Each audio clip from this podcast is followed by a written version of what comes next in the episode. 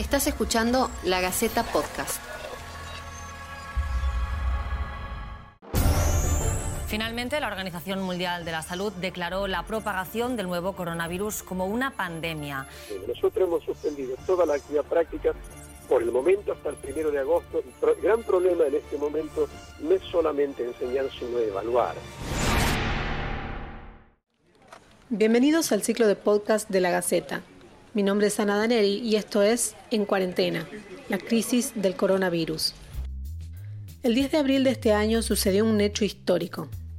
Por primera vez en más de 100 años, las clases de la Universidad Nacional de Tucumán se iniciaron de manera virtual. En pocos días, docentes y alumnos tuvieron que acostumbrarse a trabajar de manera online con todas las dificultades que eso supone.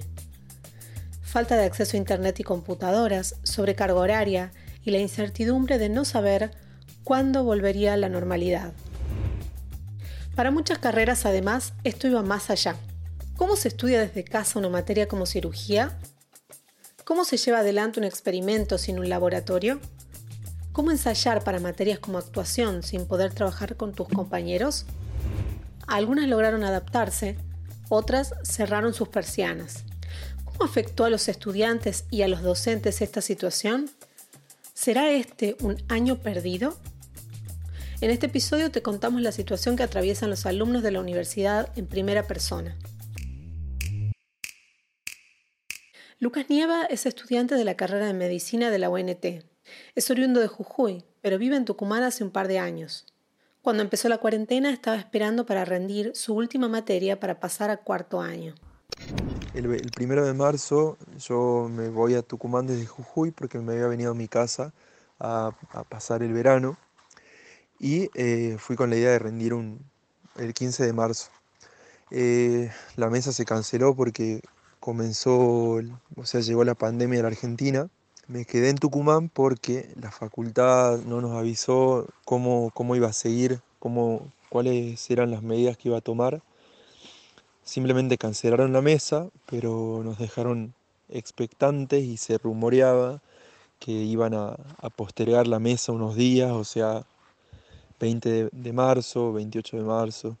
Bueno, la facultad no, dio ningún anuncio hasta mediados de abril, que eh, dijo que, mm, o sea, desde el decanato anunciaron que el 28 de abril iba a haber una mesa. A todo esto ya había eh, coronavirus en la Argentina y ya muchas provincias estaban tomando las medidas eh, necesarias y, o sea, medidas de prevención y eh, seguí quedándome en Tucumán porque ya estaban bloqueadas las fronteras de Jujuy.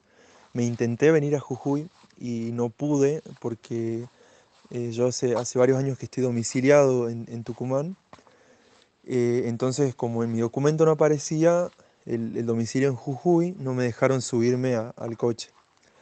Pero me terminé viniendo porque se dio la posibilidad, de organizar un colectivo desde, desde el gobierno acá en Jujuy entonces me, vine, me vine hace varios días ya.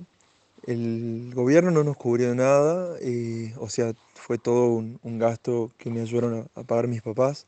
Gasté más o menos entre el test y el hotel, gasté 16, eh, 17 mil pesos y con el pasaje. Eso gasté para, para poder volver a mi casa, porque estaba solo allá y, eh, la verdad que ya se me hacía difícil quedarme tanto tiempo eh, y más con esta situación que, que, estamos viviendo. Así que me vine a mi casa y acá estoy cursando de modo virtual. La crisis no es exclusiva de la universidad, sino de todos los niveles educativos que atraviesan una situación similar. Así lo señalaba el titular de ATEP, David Toledo.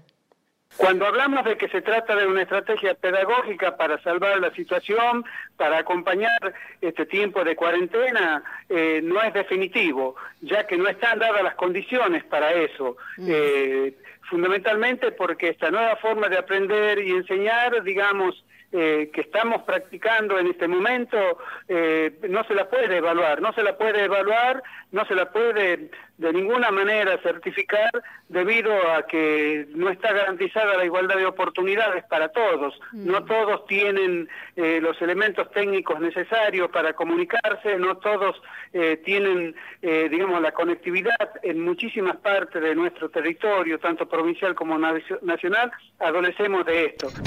Eh, es mucho tiempo, o sea, la verdad que nos, dieron mucha tarea, nos dan muchas clases. La, mayor parte de los días me la paso desde la mañana hasta la noche eh, frente a la pantalla, cosa que no era para nada habitual antes. Por ahora lo, único que están haciendo, en mi caso por lo menos, es em, hacernos preguntas, o sea, en las clases, nosotros en medicina siempre tuvimos comisiones chicas, o sea, de 10 chicos, por ejemplo entre 10 y 20 chicos. Eh, entonces el profesor nos pide que participemos, que, las clases sean eh, con, mucho, o sea, que sean interactuadas, que, hablemos con él, que le preguntemos cosas, él nos pregunta cosas del tema de la clase.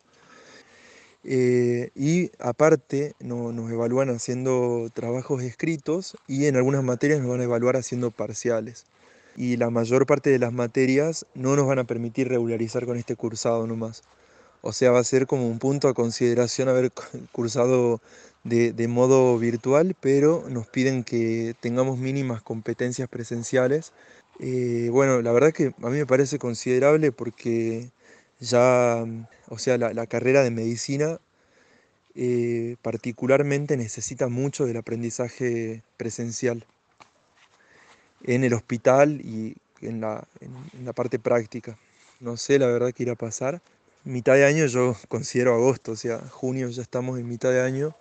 Entonces yo creo que un poco después de mitad de año quizás siendo muy optimista se recuperan algunas actividades presenciales, pero, eh, pero bueno, no, no, no, hay problema porque estamos todos en la misma situación y es algo que, que se escapa de mis manos.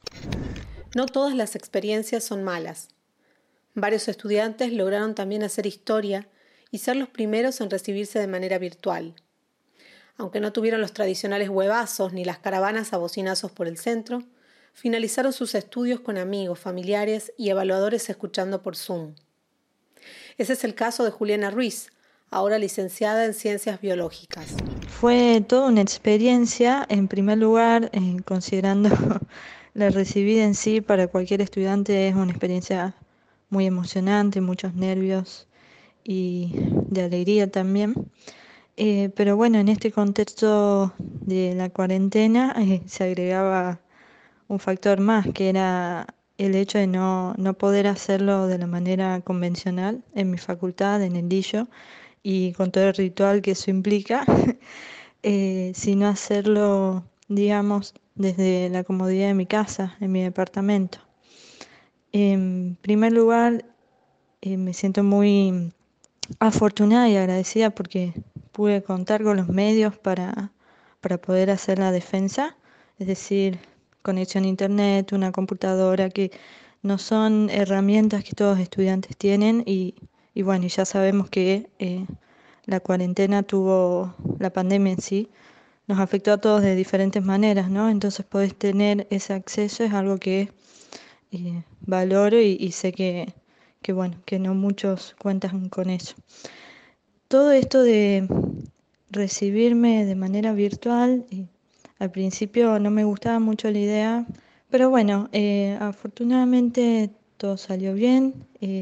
Mis miedos que eran más que nada que la conexión de Zoom se corte o que no todos se puedan conectar, sobre todo el jurado, que no, no se pueda ver o escuchar mi defensa de la tesina.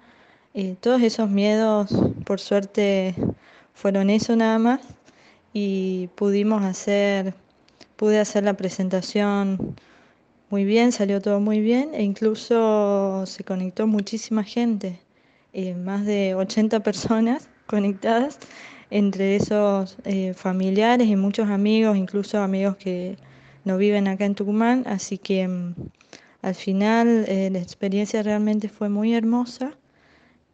incluso en la distancia sentí el amor y el apoyo de toda la gente, de todas estas personas.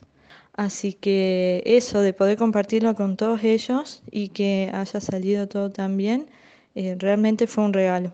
El hecho de, de haberme recibido en mi casa fue una experiencia única. Hasta tanto la pandemia no haya desaparecido por completo, es difícil saber cuándo volverá a la normalidad.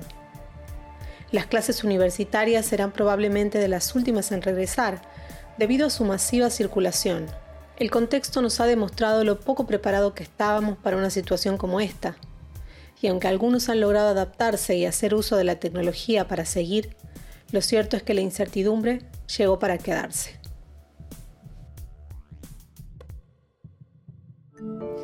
Esto fue En Cuarentena, la crisis del coronavirus. Déjanos tus preguntas y comentarios y vamos a estar brindando información chequeada permanentemente. Y por favor, en lo posible, trata de no salir de tu casa. Colabora y nos cuidemos entre todos.